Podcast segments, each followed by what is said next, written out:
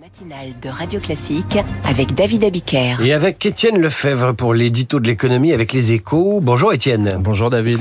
Le gouvernement a laissé passer par erreur un amendement supprimant la niche fiscale sur les locations de type Airbnb.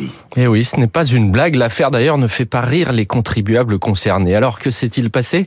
Eh bien, lors de la deuxième lecture du projet de loi de finances à l'Assemblée, le gouvernement s'est emmêlé les crayons au moment du 49.3. Il a oublié de rayer une disposition votée par le Sénat qui supprime l'abattement de 71% sur les revenus locatifs des meublés touristiques et abaisse fortement au passage le plafond de recettes. Alors, le ministère des Finances assure que rien ne changera au 1er janvier et promet de corriger cette erreur dès qu'il le pourra, sachant que le régime fiscal très complexe des revenus locatifs devrait de toute façon bouger de nouveau, puisqu'une proposition de loi va être rediscutée au Parlement en début d'année prochaine. Et cette affaire, selon vous, illustre bien les défauts de la politique fiscale sur le logement? Ben, c'est un cas pratique assez édifiant. En effet, on a trois niveaux d'abattement.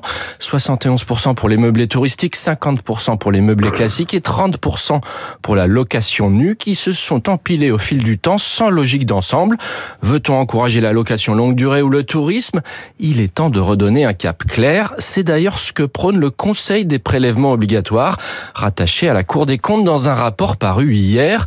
Les auteurs y soulignent que la fiscalité du logement manque de cohérence en notamment plus la détention d'un bien que la mobilité, avec en particulier des frais de notaire beaucoup trop élevés qui rapportent davantage que la taxe foncière, ce qui freine l'accession à la propriété. D'où la proposition d'une forte baisse de ces taxes sur les transactions ou encore d'une imposition des plus-values qui encouragerait moins la rétention immobilière.